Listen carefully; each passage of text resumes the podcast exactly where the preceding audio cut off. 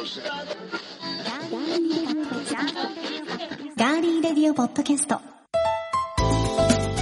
皆さんこんにちは。8月10日火曜日。暑い日が続いていますがいかがお過ごしでしょうか。今週も名古屋のスタジオからお送りしていきます。ガーリーレディオポッドキャスト。お相手は高田沙織です。そして今ストライプのシャツを着て下にはジーパンを履いてゆらゆらと縦揺れされています。あなたのお名前なーに？はい、どうも、足立です。よろしくお願いします。暑いですね今日はね,、はいですね。なんで縦に揺れてんの？いや、縦で横に揺れてるんですよ。横揺れこうだよああ、まあ、前後ですよ。わかりました。ゆらゆらはこうです、はい。ゆらゆら帝国ですもん。うんわ ですものか。ったですもの ですものって言われても。おかしくなってるようんね、いろいろね暑くてね、だから、あれですようん。空元気でもこう、ちょっとね、声出していかないと。なんかあの芸人さんのはいね、こうステージに上がられた時の「はいどうも」っていう感じの大きな声が出ましたもうね駆け出しの頃のあの、うん。ラジオ番組の公開収録の時のあの、はい。あれですよ。前前説ね。説をやった やった時の気持ちにもなってますよ。いいことです初心に帰るということは素晴らしいことです。はい皆さんこんにちは。ここで拍手お願いします。ね、はい。じゃあ練習いきますよ、い、いですか？はい登場してきました。ねあれはやっぱり、あれがあっええ。てこそのねはい。公開うん。収録っていううです。はい。生収録はそうですうね、ん。僕はあれで散々あのコピー力いろいろやられてはい、で開き直ってうん、やってそれが受けてでそれがあって今僕ここにこうしています。あそこでくじけてたらここにいませんから。でもやっぱり、はい。あの同じ仕事を長く続けるっていうことは、うん。いろんなことがあったとしても、うんそれだけあの精神面をね鍛えられて、はい。でその続けていくうん意味のある人が同じ仕事を続けるんだと思うんですよね。もうもう泣きそうです今その言葉聞いて。ちゃんとそそのことその仕事とちゃんといろんな面から向き合ってきてる人が決めることだと思うので、はい。別にねネクタイを締めてる人が決めることでもないですし、そうですね。ね。はい。もうヨボヨボの人はもう、ヨボヨボのところにうん。追いきなさいそうそうそう。追いきなさいって釈由美子なばりにね 追いきなさいと言っていただければ。いやもう本当なんかねこの前うん。本当にねいろいろとね、はい。ちょっとね去年ぐらいのことを思い出してすんごい腹立ってきて。はい。結構冷静に考えてはいいろいろとやっぱおかしかったなと思って、ね。いろんねいろんな人と喋ってましたはいけど、ええええ。もまあ。う過ぎ去りし日のもうそういうくだらないことはねうん。もう過去に流して。もう流してるんですけど、はい。まあわかります。はってはって思い出すことないですか、うん。思い出してやっぱりもうどうしても許せないってことありますね。ありますよね、はいあります。心が狭いんでごめんなさい。許せないやつつは許せません。そうですよね、はい。別に許す必要もないし。そうなんだよね、まあでもほら別にそこに束縛されなければいいんですよこっち側がね。まあでも自分とかよりも、もう結局、うん。先にさ、うん。追いきなさいだからね。そうなのよ、うん。もうそう思うと、はい。ちっちゃい人だなと、うん。そうですね。ちっちゃい人たちだなと思いましたけど、まあろんなそう意味でね。まあ、そうやってたくさんの方に小さいなと思われて、今小さくいらっしゃるんだなと。そうですね。同じことを繰り返すとね みんなに繰り返してますから。ね分かんないかもしれないですけど。ね。でもね業界いろいろあるんですよ。そうなんですよね、はい。本当にね、あることないことね、うんもう困ってしまいますが、それは過ぎたことでございますので、はいはい。では、気を取り直してここでいただいているメッセージご紹介します。ここでかよはいここでですよ、うんはいリサリオさんからはい、ですあ。りがとうございます。高田さん、足立さん、こんにちはこんに。ちは。ガリレディ、7月13日の配信を聞いてとうんメッ。セージいただきました。ナイスの日。そうです。うん。高田さんがおっしゃっていた言葉。会社に行って仕事をして、家に帰って食事をして寝る。いつも通りの一日を始められたこと。いつも通りの一日を終えられたこと。当たり前の毎日の暮らしがナイス。最近帰宅するとすぐにお風呂に娘と入るんですが、湯船に二人で浸かっている時、同じことを考えて幸せを感じて少し涙が出そうになりました。当たり前のことが本当は一番幸せでナイスだと私は思いますね、といただいています。はい。これです。うん。もう今私たちがオープニングでビャーって喋ったことの総括をリサリオさんがしてくれましたそうですね、はい、僕らも浄化されましたね。浄化されました 本当に。よどんでたものがね。そう。熱くて吹き出しそうだった。そうですね。はい、はい。黒いものが今浄化されましたね、もう去年のいろんな一連のねことを僕も思い出しましたよ。いろいろお互いいろいろありましたからね。はい。本当にねはい。厄年でございましたけれども もうそれも1年終わろうとしてますからね、そうですね、うんうんうんうん。だって間もなくこのガリレディ再開してからもうじき1年ですもんね。そうだよ。9月の頭から再開したので、そうですそうです、はい、8月の、うんこれが第2週うん。ですよね。ですから、えー9月の頭ぐらいに再開1周年を迎えますのでね、はい、よく続いてきたなと思いますけどねよくやってきましたよね。こんなにね気の合わない2人でそうですね。ねもう目を背けながらねそらしながらね。時には舌打ちし合いながらね。足蹴ってもういきなり蹴ってきますもんうん。いねや誰が？おい。足を違い。おいました？わかりました。YKTK ですよ。わかりました。はい。YKTK わかりましたから。やいこうだ。てめえこの野郎。でですね、ははいい、もうそういうあの私へのお叱りの言葉はね、叱りって言うな。受けさせていただきますが、どんだけ僕がまあいいや、ね。やめとこ本当に。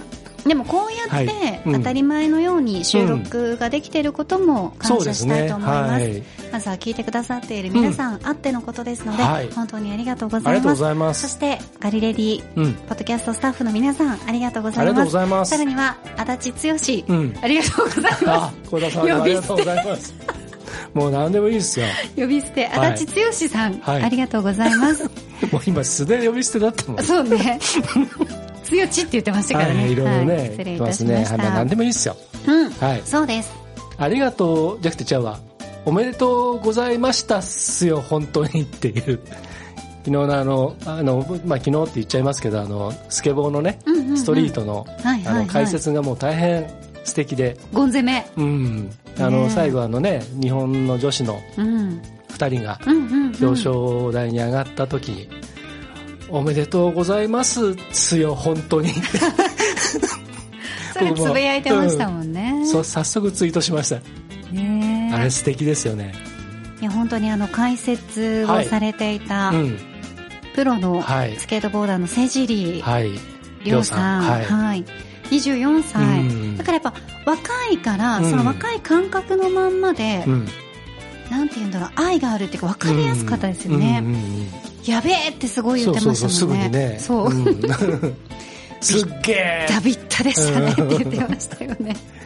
やっぱねもうあの、ねそのね倉田アナウンサーとの掛け合いがまた非常にあの絶妙で、えうん。あのちゃんと噛み合ってるしね、はいはいはい。あれが楽しくて、うん。であの夜にねあの他局であの松岡修造さんが言ってたんですけどね、うんうんあのいろんなそのもうずっと今まで今いわゆる今までのアスリートとかオリンピックの概念って、もう4年間ずっとこう鍛錬とか試練とか悔しさとかいろんなことのドラマを乗り越えてきてうん。背負うものがあって、国民の期待とかいろんなものを背負ったりとかふるさとからのとかいろんなことがあって、うん。両親の愛とかいろんなことがあって、うん。そのそこに立ってで勝っても負けても涙みたいな。うん。そういういわゆる感動ストーリーとかっていうのが今までほどあるじゃないですか、はい。まあ、高校野球とかもそうなんですけど、で今回の大会って例えば 3x3 とかそのスケボーのアイストリートみたいな競技とか、新しい競技の中で新しい選手とか新しいカルチャーが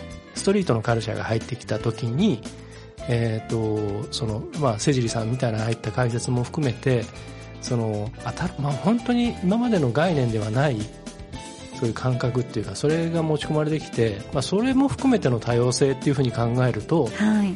だからこのその本来のその東京2020のねその発信すべきものうん。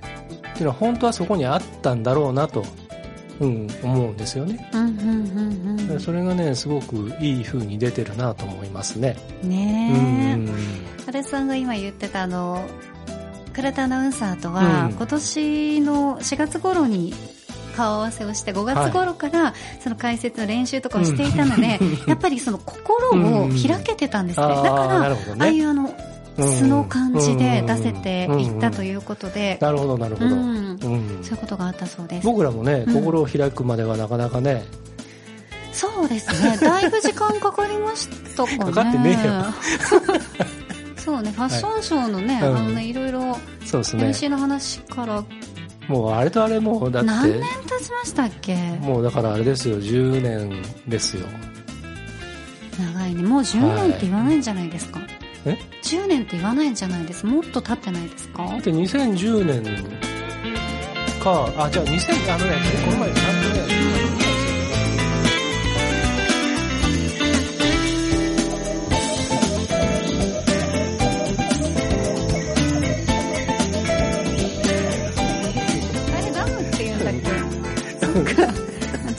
ね。面白かったなあれ。いろいろ間違えてますけど、はい、まあ、この辺は多分カットになるでしょう。はい、そうですね。はい、上手にまとめていただきまして、はい、じゃあ、ここから 切り替えのコメントをしていきますね。はい。番組へのメッセージは今聞いてくださっていますガーリーレディオポッドキャストのページにメッセージフォームがあります。そこから送っていただくか番組のツイッターもありますのでぜひフォローしていただいてハッシュタグひらがなでガリレディガリレディハッシュタグ、アルファベットで GRPC、ハッシュタグ、ガーリーの日などタグをつけて送ってください。なんか AI みたいに喋ってますけど。そうですよ。ここはあの、はい、正しく伝えなければなりませんので、はい、皆さんからのメッセージをお待ちしています。では今回も最後までお付き合いよろしくお願いします。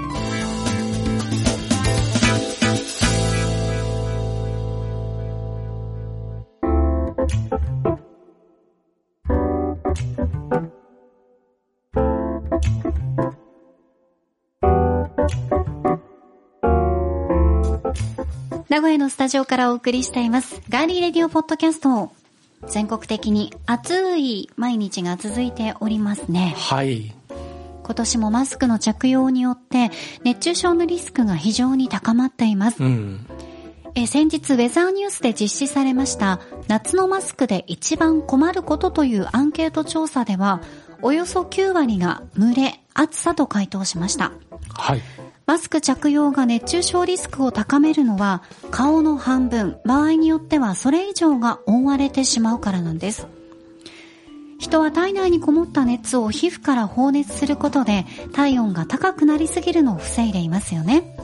中でもこう凹凸のある顔というのは、はい、発汗量も多いんです、うん、なので優れた放熱器官とも言えるんですねその顔をマスクで覆うことによって熱がこもってしまうのが熱中症になりやすい一番の理由です。顔で放熱ができないんだったら、他の肌から放熱をさせなければいけないということで、うん、こうマスクを外せない状況では胸元や腕など、はいうん、顔以外の肌をなるべく露出させるのもポイントだそうですよ。今日私、久々に T シャツ着てますけど、はい、女性であれば、ね、ノースリーブ、まあ、夏はよくノースリーブ着ています。はい、で男性であれば、半袖のシャツにノーネクタイ。うん軽装にして肌が露出される面積を増やしていきましょう。はいまた熱中症になりやすいもう一つの意外な理由は、マスクをしていると喉が渇きにくいということです。うん。マスク内というのは湿度が保たれますので、喉が潤っているような錯覚が、これ脳で生じてしまうんですね。はい。そのため水分補給を怠りがちになり、知らぬ間に熱中症を発症するってことが多いそうなんです。うん、なるほどね。はい。ですのでマスクをしているときは、喉の渇きを感じなくても定期的に水分を補給しなければなりません。はい。目安としては1日1.2リットルを目安に水分を補給していきましょう。電解質の入ったスポーツドリンクがより適しているということですが、まあ、あの、それぞれ自分に合ったものを飲んでいただければいいなと思います。はい。また日中は1時間ごとにコップ1杯ずつ飲むと、こう忘れないのでいいということですね。うん。さらに汗をかいたなとちゃんとあの自分で思う時には塩分の補給も忘れずに行ってください。はい。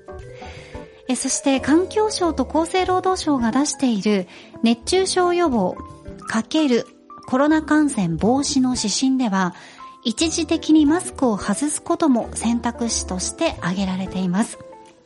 屋外で人と十分な距離、これは2メートル以上取っていれば、熱中症予防のためにマスクを外しましょうというものなんです。うん。その他、暑さに備えた体づくりと、日頃からの体調管理として、次のことも推奨されています。一つ、毎日30分程度の無理のない運動をしましょう。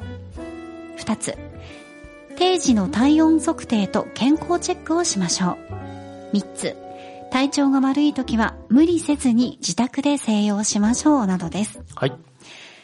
さあ今年も続くコロナ禍でのマスクをつけた夏ですが、感染症対策と熱中症対策を両立させながら、上手にこの夏の暑さ乗り切っていきたいものですね。はい。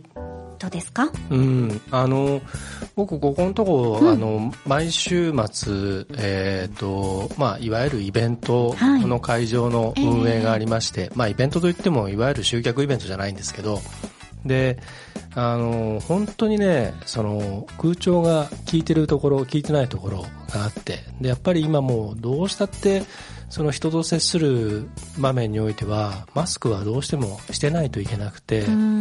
で、そのスタッフとかね、まあ、我々も含めての健康管理もしていかなきゃいけないんですけれども、なかなかね、やっぱりどうしてもその一般の方々からは、そこら辺のことにあんまりこう理解が皆さんね、あの、いや大変だね、もうあのいいよって言ってくださる方もいるんですけど、やっぱりそのスタッフがちょっとこうマスクが鼻、鼻がちょっと出てたりするだけでね、指摘ししてくる方々もいらっしゃったりとか、うん、やっぱりこういった時期ですからね、はい。どうしてもね。ええ。だから、まあ、なるべくその、あのーうまいことね、人を回していって、あのー目立たないところでね、あのー水分補給をしたりとか、まあ、あの、マスクをちょっとこう外して、ええ。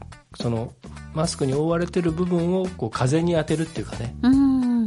そういうことに気を配って、で、まあ、どうにかこうにかやってはいるんですけれども、確かにそのね、まあ、僕らが特に、あの、そういう、イベント運営の会場で、自分も体がちょっと慣れてるところもあって、うん、ともすると水分を取るのを忘れてしまう時があるんです、正直。それはね、本当うにん。危険なことですよ。あの、水分を取らないで、うんそれでも大丈夫だなって思っていても、はい。いきなりうん。症状が進むと意識が朦朧として正常な判断が下せなくなったりするんですって。確かにね、やっぱりね、頭痛が突然来たりとかね、で、あっと思って、うんあの、やべえやべえなんつって、ペットボトルね、開けて、こう、飲み始めるじゃないですか。うんとね、無意識にね、500とかもう一気飲みしちゃうんですよね。うん。体が欲してるってこそうそうそう。とですようん。ね。だからもうちょっとね、自分の体の声を聞こうと思ってう、ん。多分きっともっとね、悲鳴を上げてるはずなんですよ。うんそうですね。ですからまあ皆さんもね、はいあの、そこら辺を、こう、まあまあまあ、もうちょっと後でも大丈夫だとかね、思わずに、早め早めにね、うん、していかれるといいと思いますね。特に外でお仕事をされている皆さん、まあ、うん車を一日運転されたりとか、はい。運転してても非常に暑いですし、うん外仕事でね、うん外に立ってらっしゃったりとかね、する場合とかはもううん本当に十分気をつけていらっしゃるとは思うんですけど、そうですね。それプラスアルファでうん本当にあの、水分補給とね、塩分補給と、うんまあ、もちろん甘いものをちょっと食べたりとか、うん。ね、休憩も挟みつつ、そうですね。うんだから、ちょっとあの、もうさっき一番言いたかったことは、あの、マスクを外すっていうことに対する何か偏見とか、うん、あとなんか、うん、か、過剰な、なんていうの？あの、反応っていうかね、そこのところはもうちょっとみんな理解していくといいと思いますね。この夏ですからうね。んだから本当最近工事の現場とかで交通整理やってる方々とか、やっぱりシルバーの方多いじゃないですか。はい。なおさらね、やっぱりちょっと、こうんこら辺はみんなね、あの、もうちょっと広い心で見てあげるといいのになとは思いますね。はい。はい。皆さんも十分に気をつけていただきたいと思います。ではここで一曲お送りしましょう。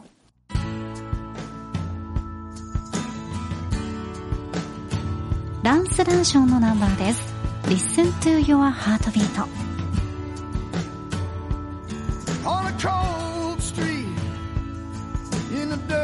Town. When the rain is falling, really coming down. Ooh, you listen to your heartbeat. When you listen to your heartbeat.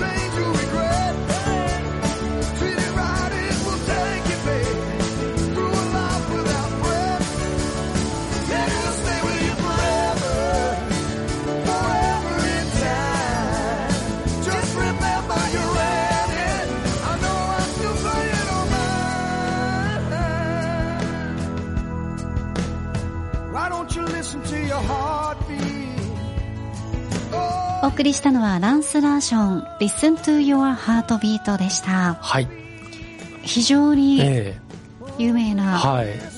もうタイトルで今日、はい。今回は選曲したんですけれども、はいはいはい。あなたの心の音をちゃんと聞けと。うん、体の声を聞きましょうってことですね。はい、このねランス・ラーション、非常にあの超ベテランニュージャージーの、うん。えーロックシンガーなんですけれどもあのインディーでありながら大変多くのもうミュージシャンからリスペクトを集めているレジェンドみたいな人で、えーニュージャージー同じニュージャージーのブルース・スプリングスティーンであるとかボンジョビとかそういったあのミュージシャンたちからも支持されています。はい。でなんとですね、はい。今皆さんに聴いてもらっているこの曲「Listen to Your Heartbeat」これバックの演奏はボンジョビなんですよ、あら。すごい、はい、えリッチー・サンボラとか、はい。ティコ・トーレスとか、はい。ー、やばいですね。はい、という曲なんですね。なのであの、まあ、音楽好きな方からするとはい。なんとなくねボンジョビの演奏バックで歌ってるブルース・スプリングスティーンみたいな感じなんですよ、あのよかったらねいろいろあのいろんなミュージシャンとの親交がある人でいろんなあのうんエポック的なコンサートもいろいろやってきているのでちょっとあのググってみていただくと楽しいかと思います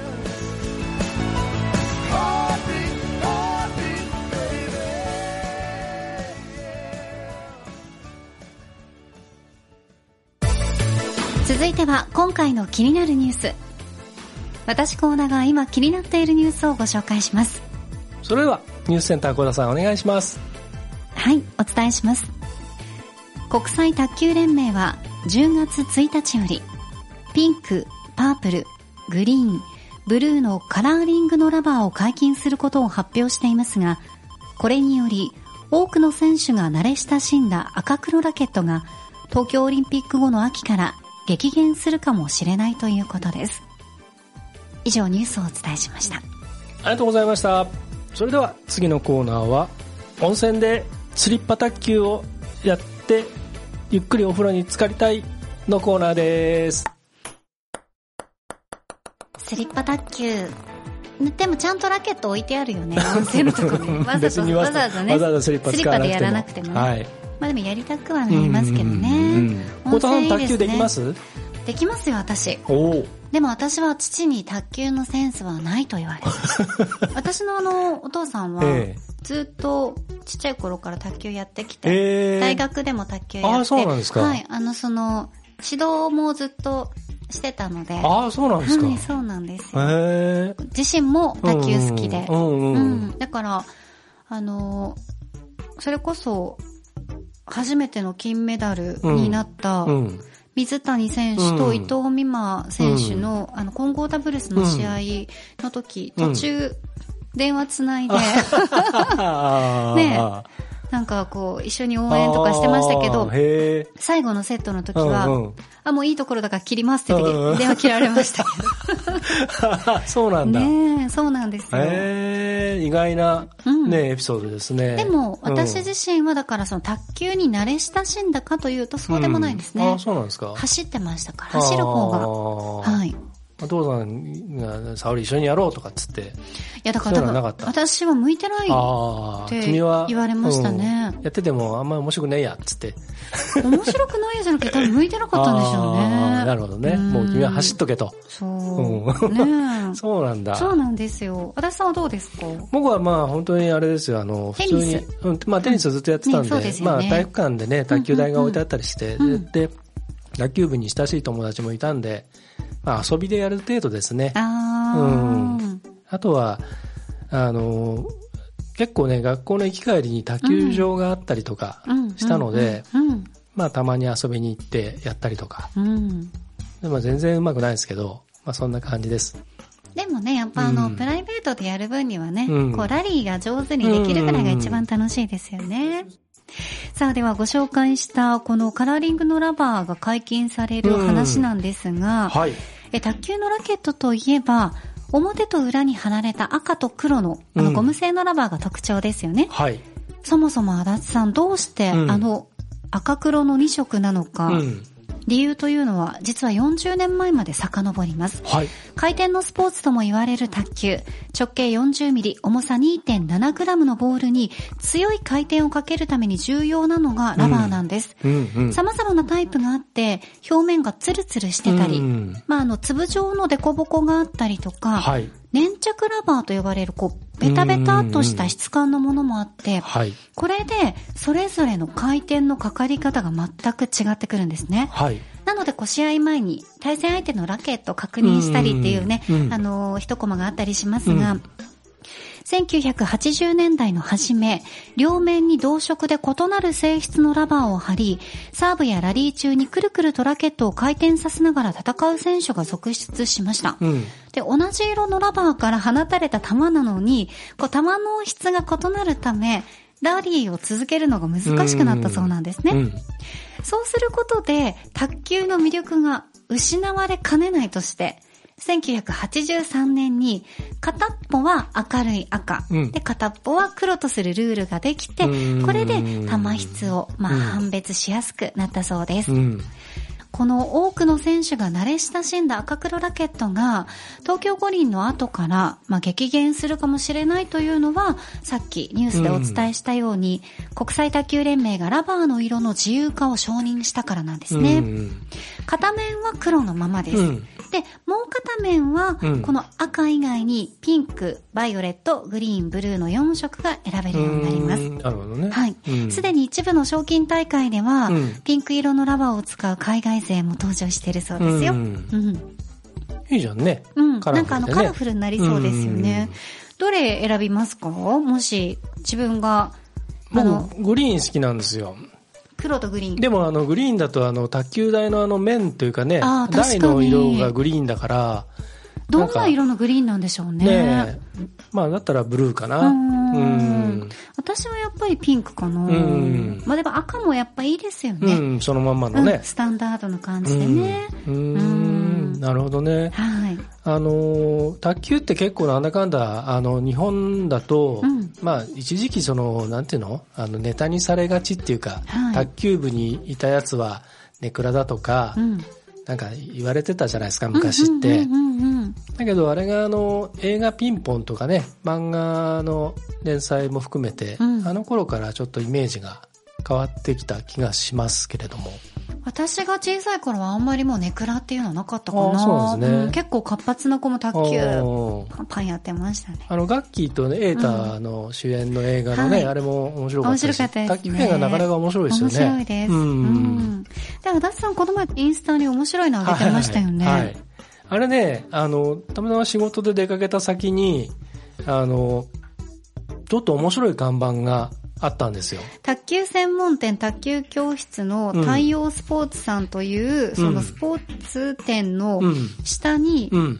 あのガラガラガラというね、うん、シャッターのシャッね。ターのところに、こう私が見る限り伊藤美誠選手、水谷選手、うん張本選手に、あとは、か石川のかすみ、うん石川のかすみちゃんって、お友達みたいに石川選手はい。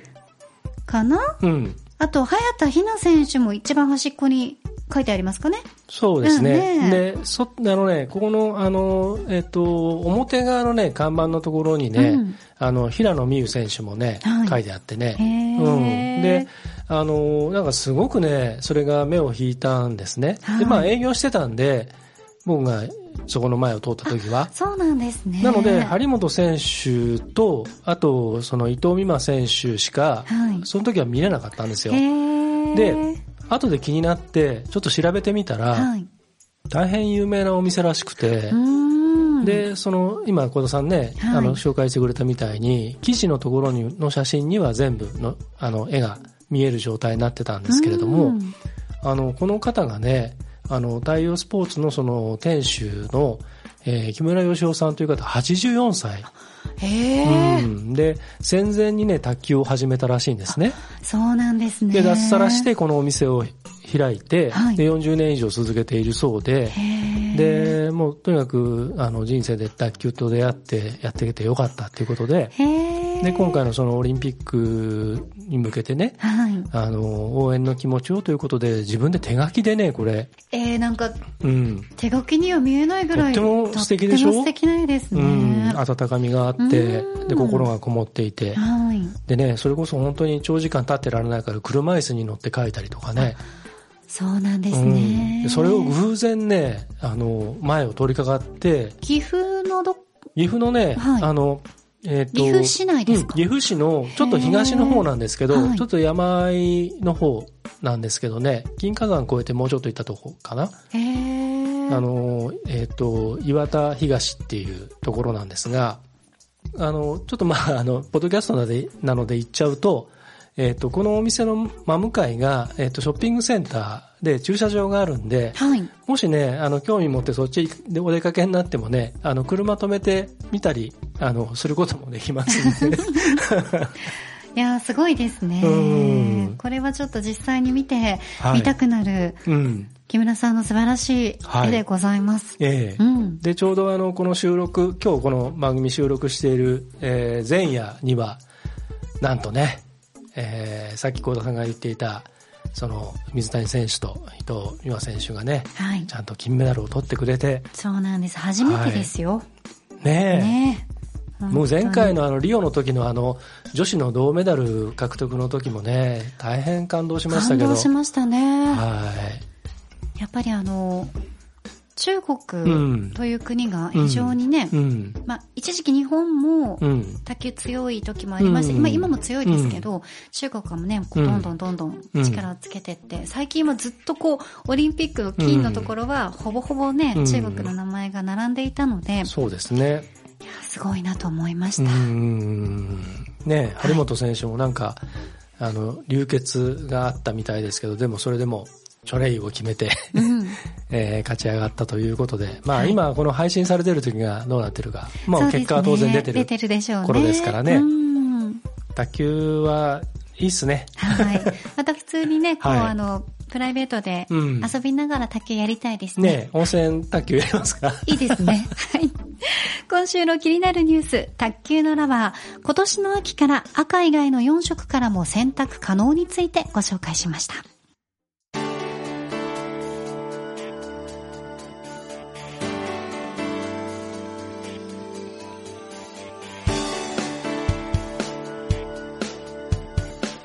ここからは、 Beyond the Stories、その先の向こうへ。このコーナーでは、名古屋を拠点に、新たな旅行業の可能性を広げている会社、ハリー・ジェ・コーポレーションのストーリーを紹介しています。第4話の前に前回までのあらすじ。旅行業と観光事業の新たな可能性を広げる会社、ハリー・ジェ・コーポレーション。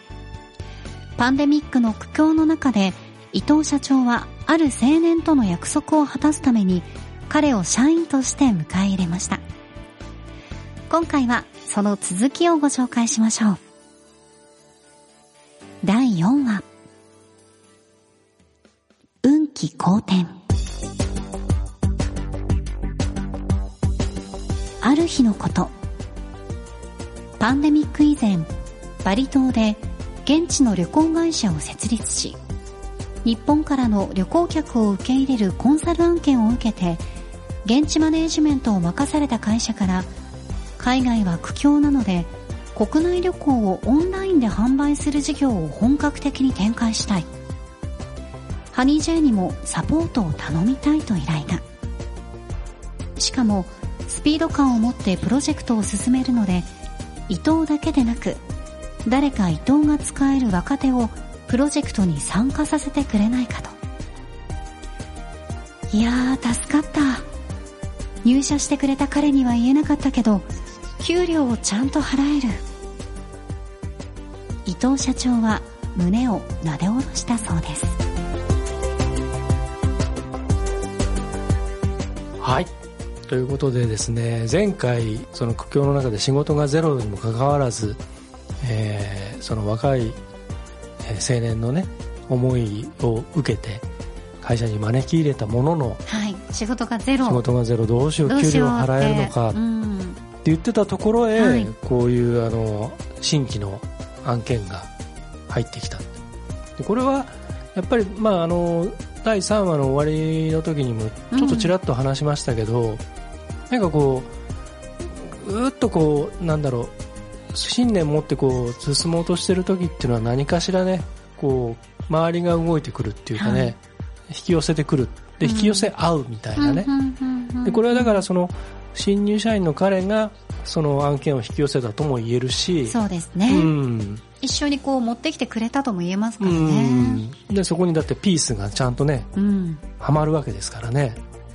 だって、伊藤さんが一人だったらスピード感が足りないから、うんちょっとってなって、うんうんそこから人を探すと、うん。えーどうしようどうしようって時間のロスがあったかもしれないけど、ここでうん。誰か伊藤が使える若手をプロジェクトに参加させてくれないかっていう発言が向こうからあったじゃないですか。うん。そこにもピタッとはまりますからね。そうですね。だから本当小田さん言うように、うんあの、言われてから人を探すってなかなかそんなね、適した人材っていないですからうね。んで、その探すのに時間かかっちゃったりしてね。そうそうそうそうそう。で、なんとか探して当て込んだら全然的が外れてたりとかね。うんうんうん、っていうことはあります。で、あの僕ね、あのえっと会社に勤めてた頃にいわゆるあの管理職になった時にあの言われたことがよく適材適所ってあるじゃないですか。はい。で、適材適所っていうのを自分に置き換えた時に適材は自分、適所はここだと思えっていう。それを言われて、で、えっ、と、これ言われたんですけど、実はこの言葉っていうのは、えっ、と、ソニーの社長が、あの、話してたことなんですよね。はいはいはい。うん。で、本にも書かれていて、で、それ以来僕はもうその言葉を、あの、自分にも、あの、人を育てる時でも、うん。それを基準にしてるんですけどね。うん。うん。大事だね。はい。まあ皆さんの中にも、こう大事な言葉っていうのがね、あると思いますので、またこういうハニージェイコーポレーションの物語を聞きながら、うん自分のこう仕事に対する向き合い方だとかね、うんうんそういうものをこうちらっとうん。思い起こしていただけるといいなと思います。はい。新たな陣容で迎えた運気好転のチャンス。ハニー J コーポレーションの次の一手は、ウェブとビデオを独自のアイデアで活用していくこと。それを強みに、再び世界の観光や旅行、ビジネスとつながっていく様子を、ガリレリでは今後もレポートしていきます。次回第5話は、8月17日のガリレリでお話しします。お楽しみに。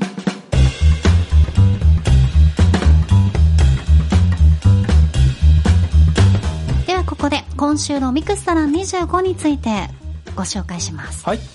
8月13日の第11回は愛知県豊明市と名古屋市緑区でタクシー事業を営む東名交通株式会社をご紹介します。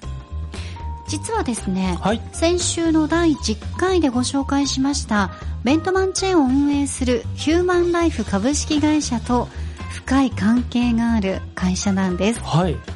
はい、どんな会社うか、んぜひ皆さんも楽しみにしていてください。はい。すごくユニークな、あのー社長さんで、はい。笑顔がめちゃくちゃ素敵でしたね。えーぜひ聞いてもらいたいと思います。はい。